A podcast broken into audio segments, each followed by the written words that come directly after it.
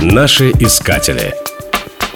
Отец и дед Александра III считались красивейшими мужчинами Европы, джентльменами с безупречными манерами. О самом Александре III этого сказать было нельзя. Его дородная фигура больше подходила портовому грузчику, а окладистая борода выглядела несколько по-мужицки. Он и вправду обладал огромной физической силой. Однажды, во время крушения царского поезда, Александр несколько минут держал на своих широких плечах упавшую крышу вагона, давая возможность родным из свите выбраться наружу. В быту Александр был чрезвычайно неприхотлив. Годами ходил в заштопанных штанах, спал на продавленном матрасе. Любимым его напитком был русский квас пополам с шампанским. Своих министров царь мог запросто обозвать «скотиной» и «каналией», впрочем, беззлобно и почти всегда заслуженно.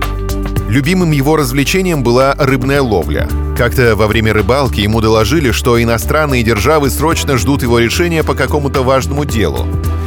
«Ничего», — ответил Александр, — «Европа может и подождать, пока русский царь рыбачит». В молодости педагоги считали его старательным тугодумом.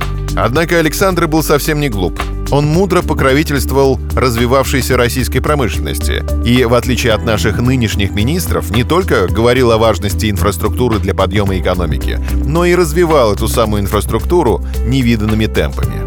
При нем Россия обзавелась самой длинной в мире железной дорогой — Транссибирской магистралью и увеличила железнодорожную сеть почти в два раза. Питая страстный интерес к отечественной истории, Александр III поддерживал исторические исследования, для чего основал Императорское историческое общество. Во время его царствования в моду наконец-то вошло свое, русское. Москва тогда украсилась своими самыми известными постройками в русском стиле — храмом Христа Спасителя, Третьяковской галереей, историческим музеем и многими другими. Из-под кисти художников вышли главные шедевры русской исторической живописи. Русская армия впервые облачилась в полностью национальный мундир и стала мировым законодателем военной моды. И еще на одну черту Александра Третьего следует обратить внимание. Этот царь-богатырь не любил крови и драк. Все 13 лет его царствования прошли в мире, впервые за несколько столетий. Впрочем, это не мешало ему заботиться о наращивании мощи русской армии и флота. Александр называл их двумя единственными союзниками России. Достаточно сказать, что русский флот при нем увеличился на 114 кораблей, построенных по новейшим технологиям. Согласитесь, нам есть за что благодарить предпоследнего российского самодержца. Наши искатели.